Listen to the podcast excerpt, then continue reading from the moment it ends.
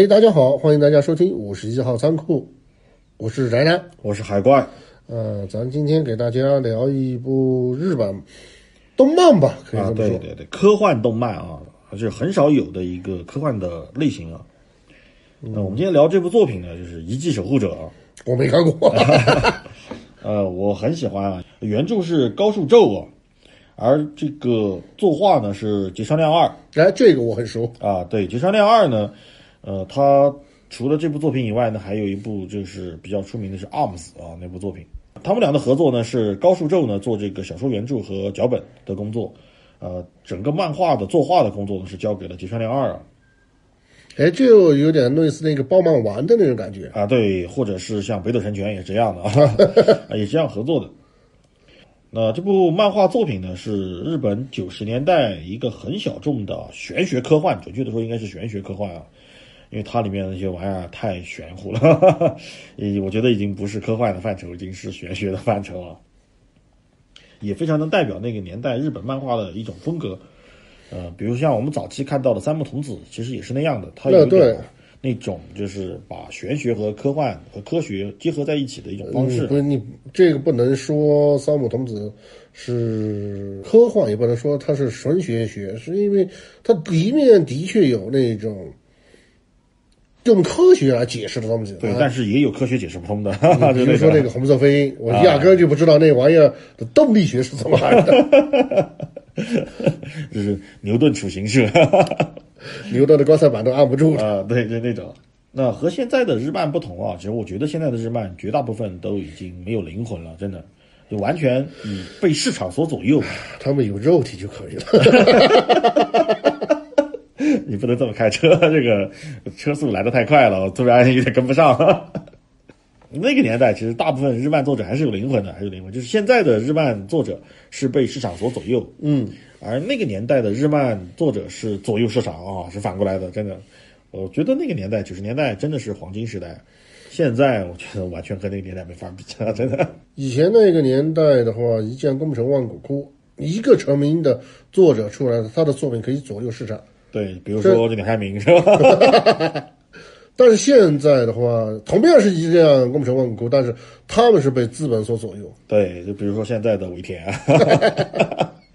啊，都是很有名的漫画家，但是他们的整个生活和作品呈现是完全不同的。那现在回过头去看那个年代的漫画呢，会发现一个问题啊，就是为什么现在日漫大部分都缺少一些灵性啊？其中我觉得有一个原因就是真的，就太多的创意和素材就已经被当时日漫的一些作者用完了，真的。其中就包括这个高树正和芥山亮二啊，说白了，天花板就放在那儿，你怎么突？啊，对，你如果要画硬派格斗漫画，原则夫在那儿啊，对，原则正着呢。啊，对，废土还是废土风格，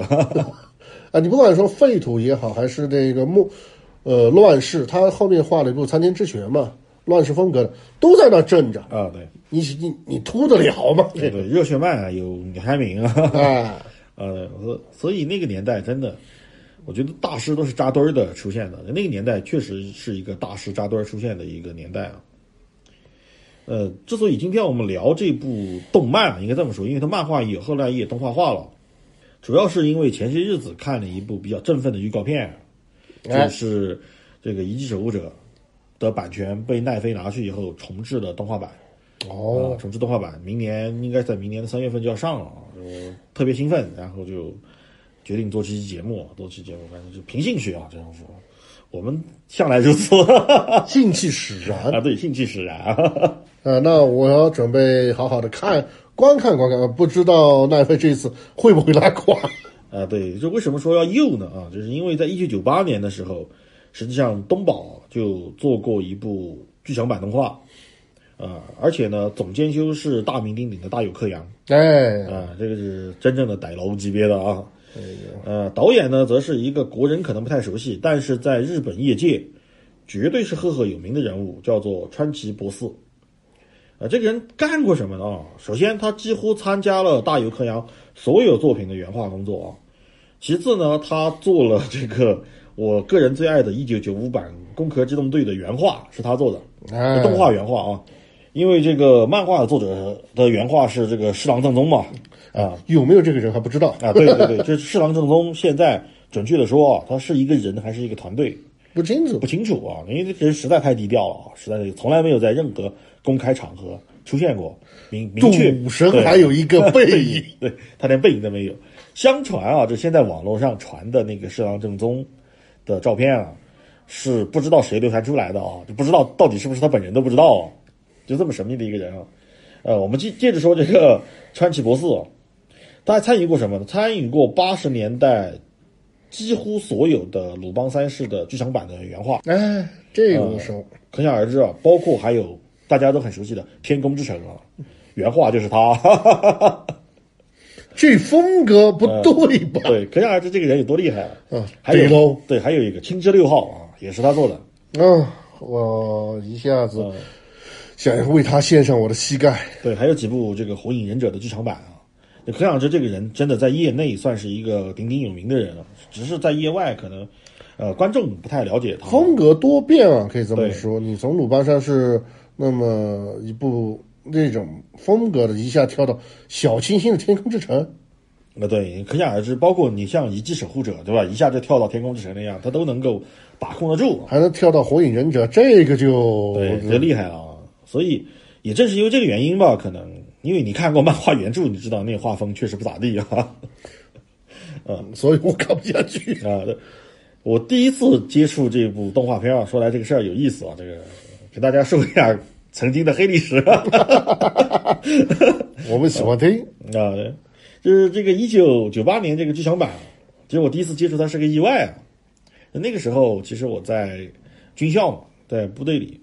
呃，读书，呃，实在无聊啊，然后在宿舍里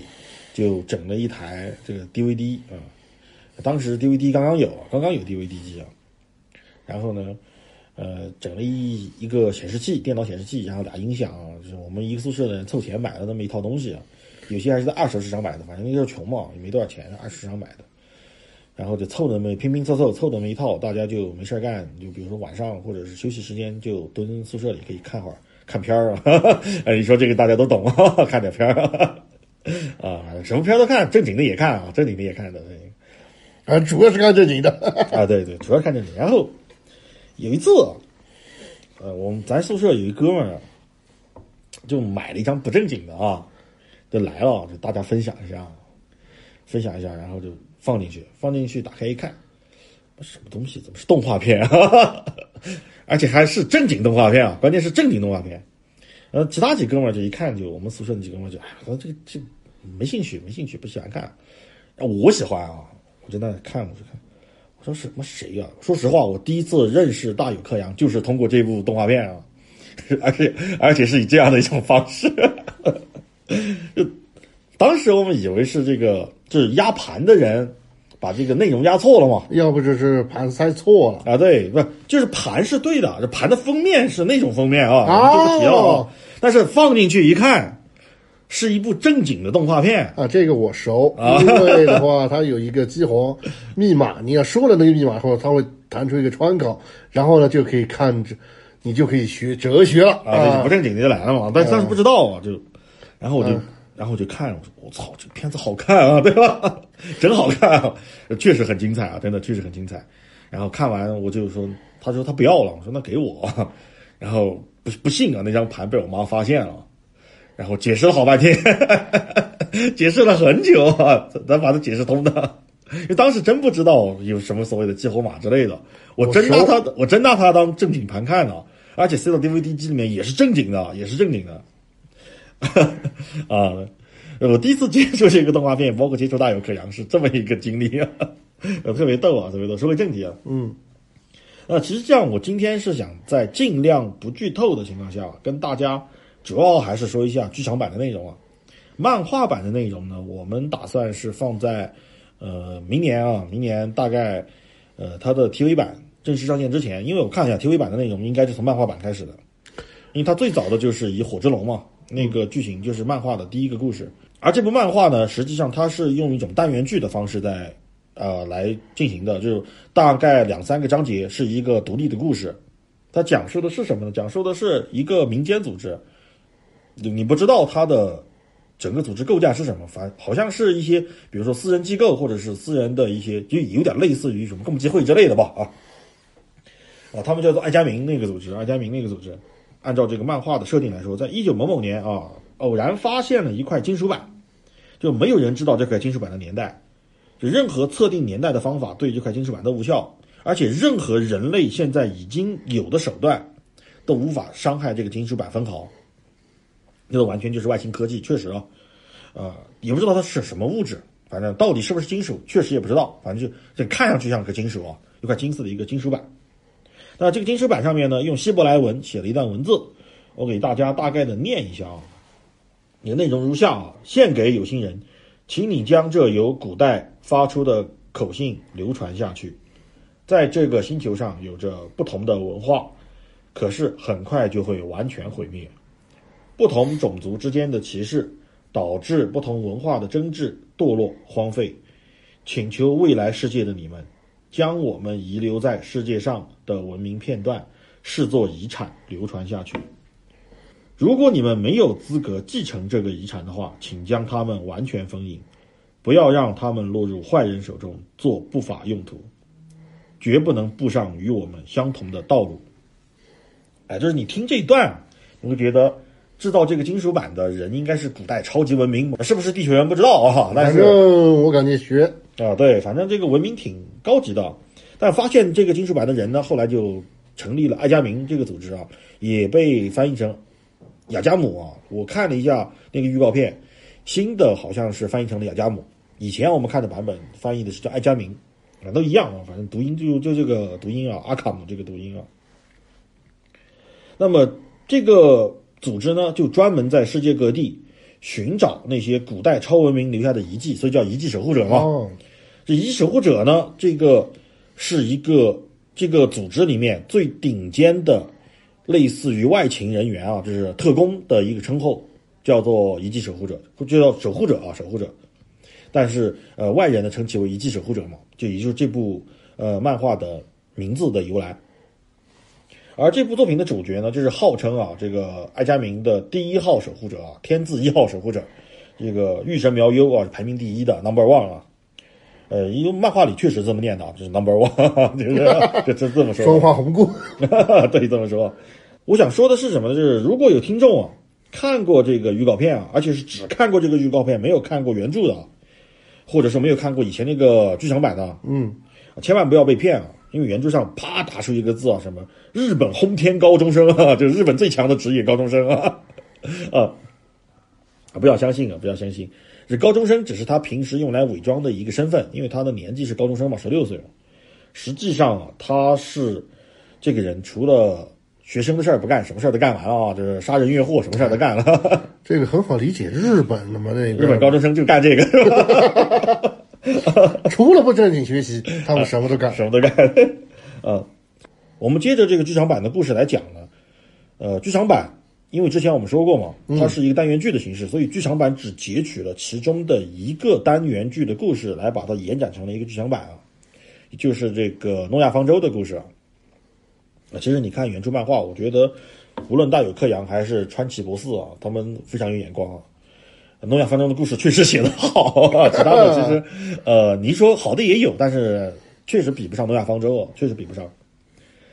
呃，而且呢，在那个故事里面呢，其实也把玉神苗优的整个身份就说了一下。那关键是那个故事说了玉神苗优的身份，其他的没有说。这漫画一开始只告诉你，反正这就是一个牛逼上天的一个日本高中生啊，嗯，啊，反正日本高中生都那样。具体他怎么来的，呃，有过什么身世，其实都没有讲，一直到诺亚方舟的那个章节才开始讲这个事儿。那玉城苗优的这个身世呢，就非常凄惨，而且漫画和动画原著是不一样的，不一样的。我大概以漫画的方式跟大家说一下，就是他从小是在孤儿院长大的，并不知道自己的名字，啊，并不并不知道。后来呢，也不知道是谁就把他卖到了，就拐卖到了这个阿美利加啊，合众国啊，我只能这么说，啊，合众国的一个秘密设施里面，就加入了，被迫加入了一个叫做。宇宙计划的那么一个计划，那这个计划是什么？就是本质上就是从孩童开始就训练，把这些人训练成职业杀手，就这么一个计划啊。嗯，其实日本很多漫画都是表现类似的一个情节的啊，都会都有生活啊，他们。我现在严重怀疑他们的确是这样干的。啊，确实啊，这呃主角的编号呢是四十三号啊，四十三号。在训练营里呢，这玉城苗优就已经非常优秀了啊，就是他的运动神经和反射神经都是超越常人的，很快就毕业了，并且开始执行任务。那有一次呢，他去突袭一个爱加明的考古场，呃，一通大屠杀以后，就是他看着一对死去的夫妻，就他杀死对夫妇，他突然就觉醒了自己的人性，就人性就觉醒了，可能回忆起了自己亲生父母的死亡嘛，嗯，他就觉醒了以后呢，就独自一人啊，反杀了整个宇宙计划所有人。这真的我能反杀，这反杀了，包括其他的宇宙计划他的同胞啊，就那些跟他一起的小孩儿反正是跟他作对的，啊，对，全都死了。就是他要把这个邪恶的地方给毁灭掉还真这样干了，啊关键还真干成了。啊，对。这就是主角。啊，这漫画和动画不同的地方，也是我说的动画是一九九八年的剧场版动画，嗯不同的地方在于这个动画里给的暗示是玉神苗优当时杀死的那对夫妇是他的父母，就更惨一点啊，就啊更惨一点，对。因为给了暗示嘛，给了暗示杀死的是他的父母，而且也没有童年是孤儿的这个设定，就是他应该是在某个年纪直接被拐走了，就和他父母走散了，结果他父母是爱佳明的一个考古专家嘛，两个人，嗯，大概是这么一个这个区别啊。但是在漫画里呢啊，作者我觉得这也是没有处理好的地方，算上是一个硬伤吧，算得上是一个硬伤，因为漫画里没有明说，但漫画里玉神苗优是有个父亲的，但他没有说是养父还是亲生父亲啊，他并没有说。姑且算他是养父吧啊，姑且算养父，不然这个真的就圆不过去了。这个，因为第一集一开始说他是个孤儿 薛定谔的父啊父在叠加和有和没有之间无限叠加。啊，对，啊，是他的名字叫做玉神苗龙啊，就是街霸里面那个龙啊，嗯那个白人啊，那个龙啊，那个龙。呃，他父亲是个冒险家，呃，不是爱加明的人啊，但是个冒险家，很厉害。他父亲厉害在哪？就是做陷阱特别厉害啊。呃，就是因为他父亲是个普通人，是没有那身本事啊，没有一些牛鬼蛇神的本事，所以他父亲是个普通人。说了一下这个主角的设定呢，啊，现在我们在聊剧场版的故事就更好理解了啊。呃，当然先把他父亲那部分给去掉，因为剧场版里没有，对，没有啊，薛定谔的父，啊，就凉了，那个是死掉的版本。啊，这动画一开始，这个玉神苗的一个同学就被某个神秘组织给洗了脑，并且做成了人肉炸弹，在学校里发生了爆炸，并且爆炸之前呢，就指明是他，就是因为胸口上就写了玉神苗优的名字嘛，就指明挑战他。啊当然他没有炸死，炸死全剧终了。嗯，但是成功的激怒了他。这玉神苗优呢，也就因为这件事儿，就发现了，哎，其实艾佳明已经找到了诺亚方舟这个事实，并且呢，他不顾上层反对，就执意要去找这个诺亚方舟的这个挖掘现场，承担他应该承担的这个保护任务嘛，因为他是遗迹守护者嘛。说白了，他就是负责跟所有对这个遗迹啊有邪念的人去跟他们干啊，正面刚的人啊，属于那种人。呃，安保人员可以这么说，高级安保人员啊，可以这么说。那诺亚方舟的遗址呢，就是在动画里呢说的是在土耳其境内，啊，确实其实和现在的考古挖掘很接近啊。我觉得那个年代的日本作家真厉害，真的啊，他们开个脑洞都能够推算出这个东西啊，也可能是做了大量的的一些前期工作前期工作了。这个，所以说人家有灵魂。啊，对，不像现在只有肉体，是吧？呃，呃，但是啊，这个他们那个组织确实有钱啊。首先说，确实有钱，呃，一个十六岁高中生啊，然后带着一飞机的武器啊，各种呃什么长枪短炮啊 都有，坐着私人包机就去了，私人包机啊，关键是啊就去了，结果半道上就被土耳其空军给劫了，劫了以后一身装备没收啊，是孤身一人，和这个当地的一些呃间谍吧，间谍组织就有一些追逐戏，追逐戏你从一路啊从公路飞车打到这个集市的巷战，最后再打到屋顶的一个格斗，就你明显可以看到那个时期，无论大有克洋还是川崎博士啊，他们都明显受到了成龙的影响。哎，这里的话给大家再细说一下，这成了龙哥嘛，九十年代正是他辉煌的时候啊，在可能我们这我们这边的话，可能暂时对他来说啊，龙哥牛逼这种，但是他在日本的影迷是已经到疯狂的地步，甚至听说因为成龙结婚嘛，啊，自杀性情的，的确有，对对对还不是一一个两个。成龙自己也承认过，他也对这个事儿很痛苦，很苦恼这个事儿，甚至不单是日本，其实在美国，成龙也非常的受欢迎，尤其在警察群体里面，因为成龙大量的影片都是扮演警察嘛，而且就是呃，知道的人都知道啊，就他都是自己亲自上阵嘛，不用替身的，呃，就整个美国的警察体系就非常尊敬他，很多美国警察都很尊重他。硬汉嘛，对我们喜欢硬汉，硬汉对而不是那个。哎，鲜肉是吧？啊，甚至到什么程度啊？就是成龙自己说的，那个成龙在一些节目里自己说的，就是，呃，他儿子啊，就是房祖名，就是在美国开车超速，警察把他儿子拦下来了，因为大家不认识他儿子嘛，对吧？都认识他嘛，然后就查他的车，一查成龙的，走吧走吧走吧，下次不要这样了啊，下次给我小心点儿。一听哦，Jackie Chan 啊，你可以走了，你可以走啊。就这么大面儿啊，真的就这么大面子啊！这这这说点题外话，但在动画片里面确实有很多就是致敬中国功夫，甚至于致敬成龙的一些影片啊。就这部这个剧场版动画，他对于中国文化的致敬和尊重是蛮多的，甚至于他的主题曲都是一首中文歌曲，呃，主题曲的名字叫《精灵》啊，非常好听的一首歌，都是找了一个中国人来唱的。那我们继续说这个剧情啊，就是经过了一番长途跋涉之后啊，这个主角终于来到了这个诺亚方舟的发掘现场，并且呢，在这里呢就遇上了艾佳明的天字一号科学家啊，就是双花红棍遇见了双花红棍啊，不同领域的啊，呃，一般来说双双花红棍遇见了白纸扇，啊，对，这是米塞尔博士啊，是一个非常和蔼可亲的老头子。呃，动画这里呢才给出了一个就是御神苗优的一个装备，但是在漫画里其实一直都有。这新的这个 TV 版动画呢，我们看呃这个宣传片也看到了，就是他说了一句嘛，让你见识一下这个艾佳明的技术结晶啊，这是他那一套叫做 AM 战甲，呃，以及他标志性的一个战刀啊，一战刀就单分子战刀。但在这个动画片里面呢，呃，他是到了这个时候才有那套衣服的。那这套衣服厉害在哪？甚至于我们可以说，当日本当时的这些动漫作者，他们的脑洞啊，确实，我觉得哪怕放到现在都非常超前的。首先啊，他那套衣服啊，这个防弹、防刺啊，耐寒、耐热、耐高压啊，这些除了不能去宇宙，啥都能干啊，啥都能防啊，这个不用说，这个基本操作。除此之外，这套装装甲的材料是用人造肌肉纤维和精神感应金属，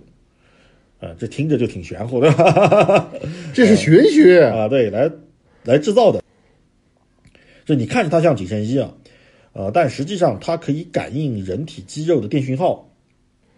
哎，有来意思。配合你的收缩和舒张，来起到一个什么呢？起到一个增加人体的力量的作用。就是增加爆发力。对，放大你的力量嘛。那能放大多少呢？大概放大三十倍。就是你感觉啊，它科学科学科学，歘一下变成玄学了，放大三十倍啊。牛顿啊，嗯，爬不起来呀、棺材板被震死了。并且呢，这个精神感应金属啊，我说实话，在这部作品里的作用几乎就等同于这个阿德曼合金啊，是极难被摧毁、极难被摧毁的。那当然，这个御神喵优他要面对的敌人也是一群不做人的玩意儿，确实啊，应该是这一次，大部分都不做人。我说实话，漫画你看了，就打十个有九个都不是人，真的。呃，这这次面对的是什么？是美军的机械化小队。啊，啊，呃，机械化小队是什么呢？哎，说实说的这个通俗一点呢，就是一群赛博人 啊，赛博朋克那就来了啊，就是半人半机器嘛啊，就一半是人，一半是机器的那种。就是这支部队呢，是把一些在战场上致伤致残的人的身体的一部分机械化以后，再重新投入战场的一支精英部队啊。呃，那在漫画原著里呢，呃，这个机械化小队会多次的出现啊，这不止一次出现。在诺亚方舟里呢，出现了两位机械化小队的成员啊，而且代号特别有意思啊，特别有深意啊。一个叫胖子，一个叫小男孩儿。呃，这当时日本作者的，呃，各种恶意。啊，对，各种恶意，明显能感觉到的。那胖子呢，是一个全身机械化，几乎全身机械化，右手就压根不是个手啊，是就是一把加特林，右手巨大的加特林，呃，身材极其魁梧的一个高大的男人啊。那不用说，他的主武器就是加特林嘛，就那把加特林。那小男孩呢，是一个有些神经质的一个小矮子，就是神经兮兮的，而且嗜杀成性。他的这个身体大部分还是肉体，但是他的双手和双腿，呃，嗯，准确说不是双手，是右手和双腿啊。准确的说，我记得没错，应该是左手还是肉身啊，就已经完全机械化了。而且他的武器呢是右手上装配的一个人造蜘蛛丝的发射器。嗯，那个年代其实已经用了很多前沿科技了。呃，人造蜘蛛丝呢，反正我们就知道很很坚韧，嗯很坚韧。然后它发射出去以后呢，就把人用钢丝给勒成好几块儿，反正那场面极其血腥啊。这也是日本的传统手艺活。这个这种武器呢，在日本叫做斩地杆，啊，对，对对对也就他们才挖 挖得出对，来。在这个恶魔城里面有一把鞍钢刀嘛，就嗯就是这个东西啊，就是线嘛，其实说白了就是钢丝线。那在动画里呢，这两个人带着一支特种部队啊，就来抢夺这个遗迹。那御神苗优呢，就大战胖子啊，这和大胖子大战一场。而小男孩的对手呢，是另外一个守护者，叫做让高摩顿啊。这个让呢是个法国人啊，一听这个名字，让就是法国人嘛。呃，拥有的是完全超越人类的力量和速度，因为他压根儿就不是人，那个速度简直跟瞬移一样。在这个一九九八年的剧场版动画里呢，因为对这个让这个角色做了一个简化，因为他是这个双花红棍之一啊，就是御神苗优是 number one 啊，他是 number two 啊，就他们俩是真的是双花红棍，也是算是这部动画的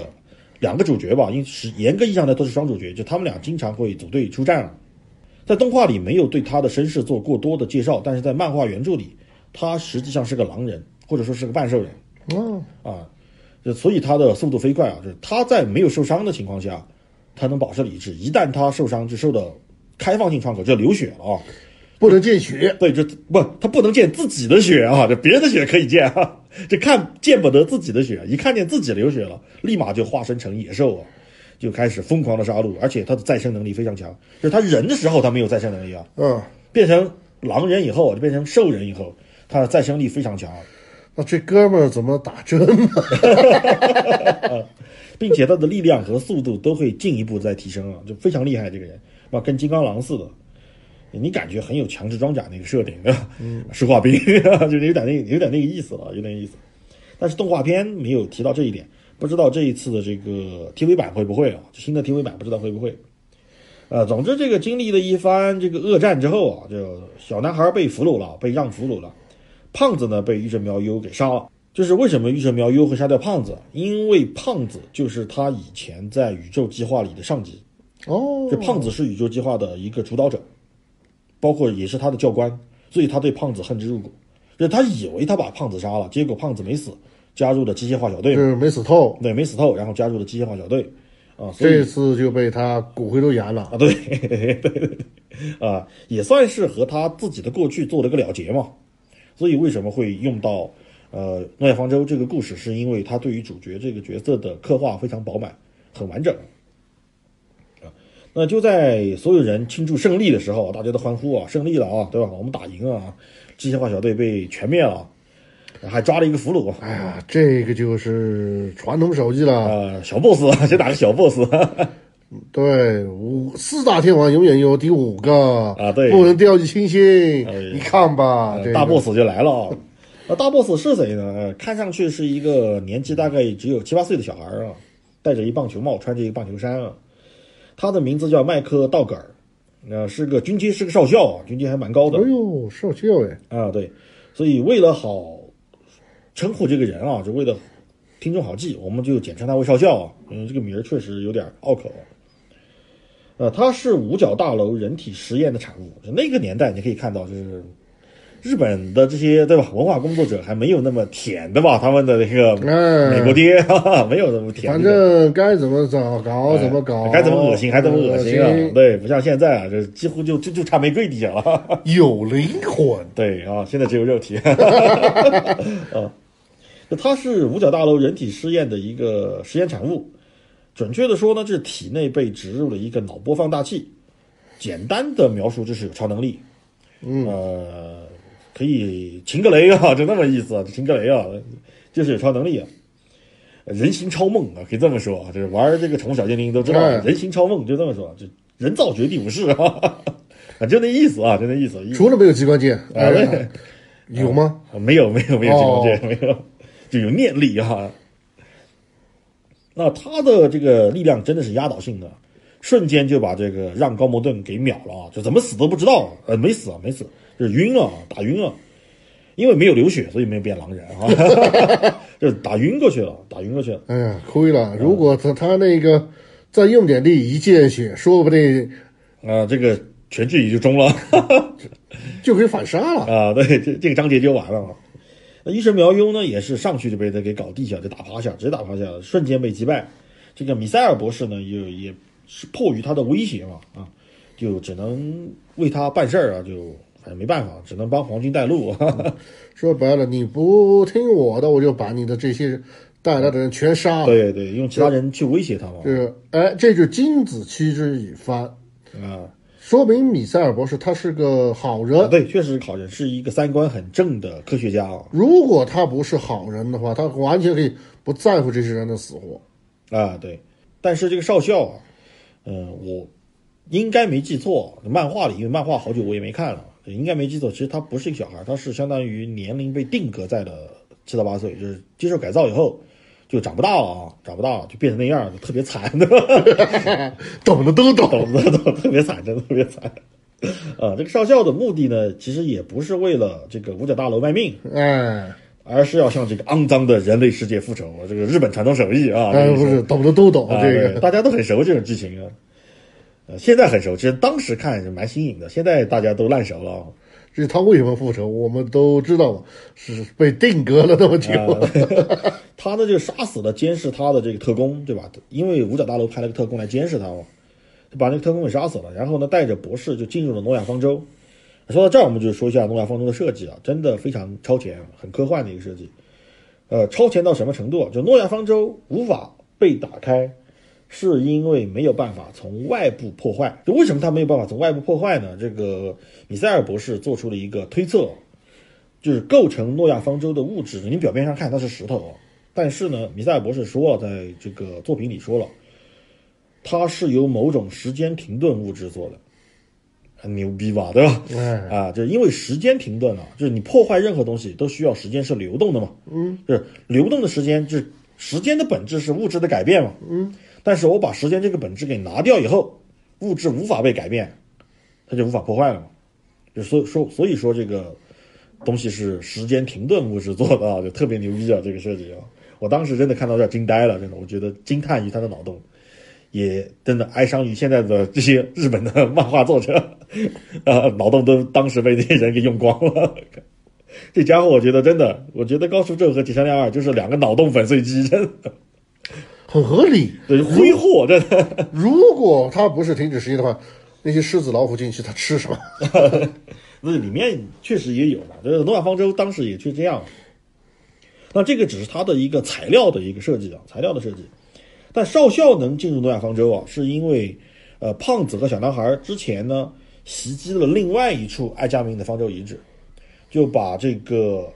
呃方舟的控制器也也是一个金属板，也是个金属板，就夺到了。夺到了以后呢，哎，这个动画片里呢，因为方舟被打开的一瞬间有强烈的这个辐射和电磁波，就人体完全无法承受的那个是，就喷涌而出啊，就积蓄在里面积累那么多年的这个电磁波喷涌而出。那少校呢就用他的超能力，就制造了一道这个精神力场，就把那些能量波就全部封印在了里面。但是人可以进出，人还是可以进出的，就那么厉害，就那么厉害！啊，到这个时候，他们进去以后才发现啊，原来这个方舟它还有另外两个作用，就诺亚方舟还有另外两个作用，其一是一个生命储存装置，那就像我们刚刚说的，狮子老虎，对，就是它里面储存了大量的基因，而且它那个空间是相当于是一个异次元空间，就里面的空间非常大，你外面看没多大那个东西，但里但是也蛮大，有大概有那么一两个足球场那么大的一个玩意儿，也很大了。但是里面的空间非常广阔，反正主角在里面跑了好久，也是日本传统手艺，对吧？嗯，一个足球半场可以跑三级，投个篮可以投出三级的啊 啊，反正日本传统手艺啊。里面呢存储了大量的基因信息，并且这个装置是可以创造生命的，它是个生命创造装置，就非常高科技了嘛，完全不是我们地球人能理解的玄学，呃，玄学了，已经玄学了。除此之外，那创造生命呢，它还有另外一个功能才能创造生命是什么呢？天气控制装置。哎，这说得通。对，因为你生命要和你当地气，就是这个星球的环境匹配嘛，所以它可以操纵生命。那么按照这个动画或者漫画原著的这个说法呢，呃，所谓的大洪水其实不是上帝创造的，是诺亚方舟创造的。就他为了创造新的生命，毁灭过去的生命，就可能以往有超文明或者外星人来到地球，把地球做成一个就是生物实验场嘛，创造生命，他们觉得不满意，然后就制造一场大洪水，把生命全部毁掉以后，创造一个新的地球的气候环境，温度啊、湿度啊各方面，大气层啊，对吧？重新调节一遍以后，再创造新的生命，这就是降临者嘛，就是降临者。所以可以看到，这真的现在，我觉得真的，我觉得现在的这个日本这些漫画作者、动漫作者太难了，这太难了，真的，你感觉什么点子都在那个年代被用完了。呃，以后有机会咱再聊点那个时期的漫画，真的，我觉得那个时期的漫画脑洞真太大了。而且从这一点啊，就是因为恐龙都是。被毁灭的嘛，就他们推测，甚至于因为那里面有恐龙啊，确实有恐龙储存在那个诺亚方舟里啊，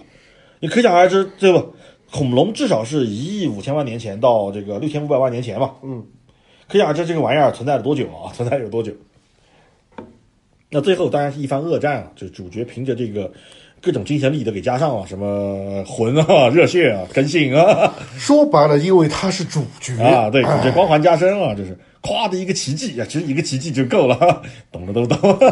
一个奇迹啊，精神指令啊，加上去以后，一刀就把这个少校给囊死了。囊死了以后呢，但是少校没有死透啊。主角就是善心发了，大发善心，就觉得，呃，我看你还是蛮可怜的，因为毕竟确实是个可怜人啊，就不忍心杀他。是我也是男人懂男人是吧？我也被人虐待过，你也被人虐待过，而且你还比我惨 啊！就不忍心杀他，那不忍心杀他呢？这个主角就想把这个少校给带走，结果少校不领情，少校说：“我哪怕死，我也向人类复仇嘛。”他就启动了这个方舟的自毁装置，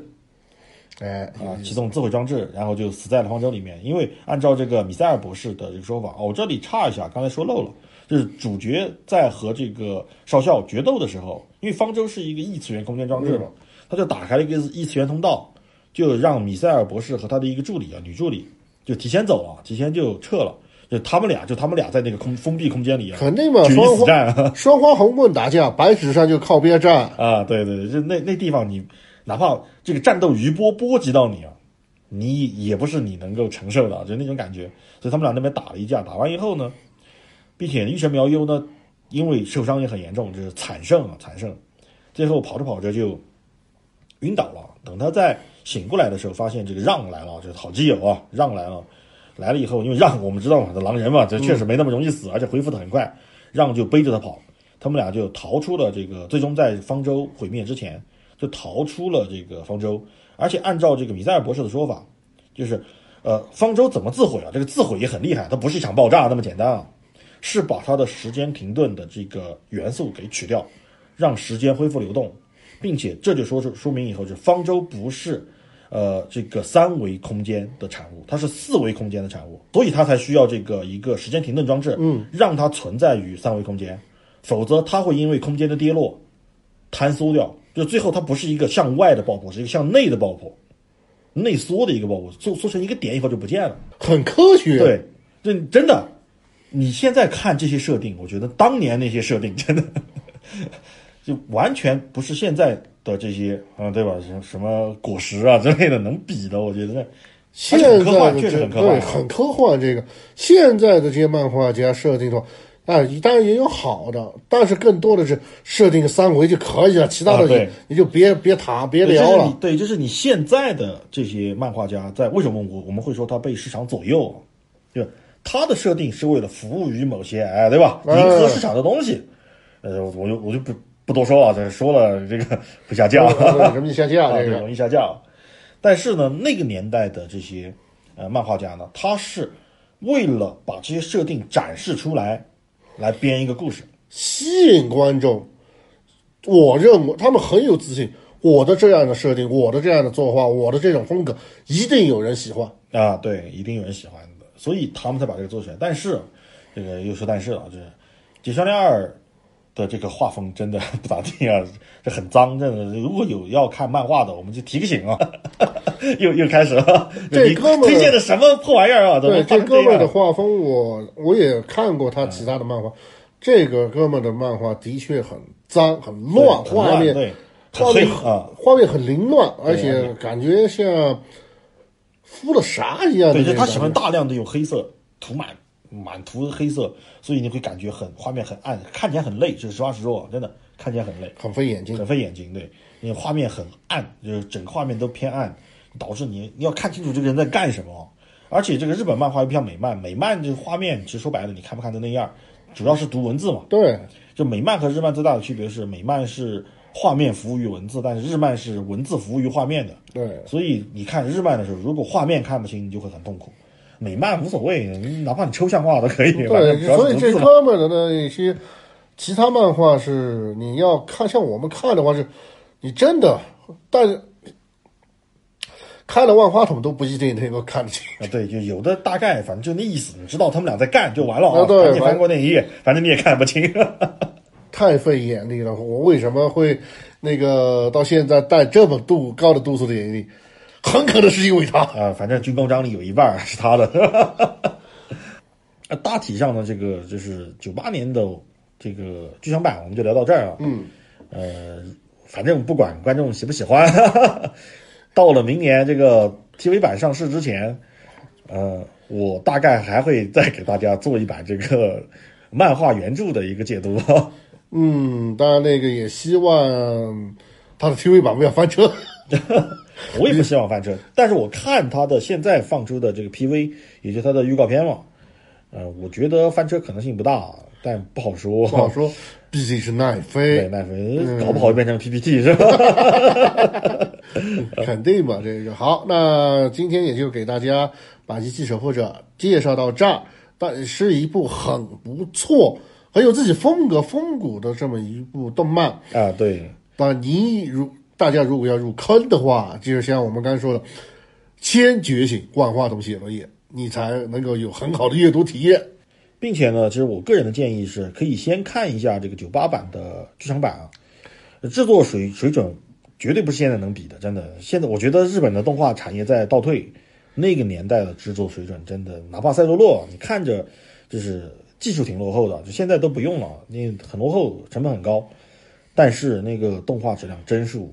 完全不是 PPT 啊，是真的。现在很多都是 PPT，我真的看不下去。这帧数完全有保证，尤其是动作戏特别棒，而且这部漫画很有美式风格。我个人大家都知道，我喜欢偏欧美的多一点嘛，啊、所以反正喜欢欧美动画的，包括人设，包括人设，它并不像日本很多二次元那种感觉很像，它的真实感会很强，所以呃，推荐的话，我个人还是推荐剧场版啊。嗯，